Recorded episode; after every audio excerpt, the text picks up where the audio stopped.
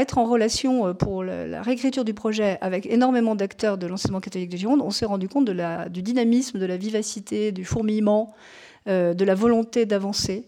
Euh, ça a d'ailleurs marqué euh, Bernard Gognier, donc l'ancien sous-directeur du département d'éducation de CDE, m'a dit que c'était une des choses qui, vraiment euh, se transcrivait dans le, travail du questionnaire auprès des enseignants, c'est-à-dire qu'un engagement très très important des acteurs et, une volonté d'innover pour réussir à trouver les moyens d'avancer, etc. Donc ça, oui, pour nous.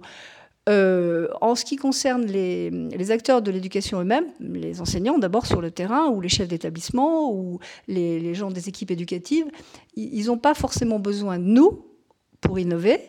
En revanche, je pense qu'ils sont, d'une part, ils sont contents d'échanger, ils sont contents aussi d'expliquer ce qu'ils font. Parce que euh, finalement, euh, on ne leur demande pas souvent. Derrière, c'est du temps, derrière, c'est de la réflexion. Euh, euh, quand on voit la vingtaine de projets qui ne, représentent pas tout ce qui se passe, mais qui, figurent dans ce document, hein, les projets innovants mis en place par les établissements, il y a des choses extrêmement variées qui concernent des petits, qui concernent des jeunes de lycée professionnel, qui concernent même des étudiants.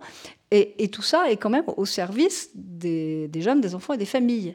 Et euh, on ne va pas assez les interroger sur toutes ces questions-là.